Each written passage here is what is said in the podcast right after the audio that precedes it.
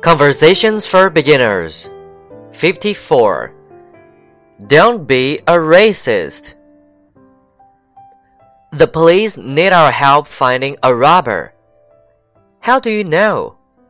The TV news is reporting a bank robbery. Do they know what the robbery looks like? Yes, he's six feet tall, 200 pounds, black hair, and about 30 years old. What race is he? They didn't say. The TV news doesn't tell us the race anymore. Of course not. That would be racist.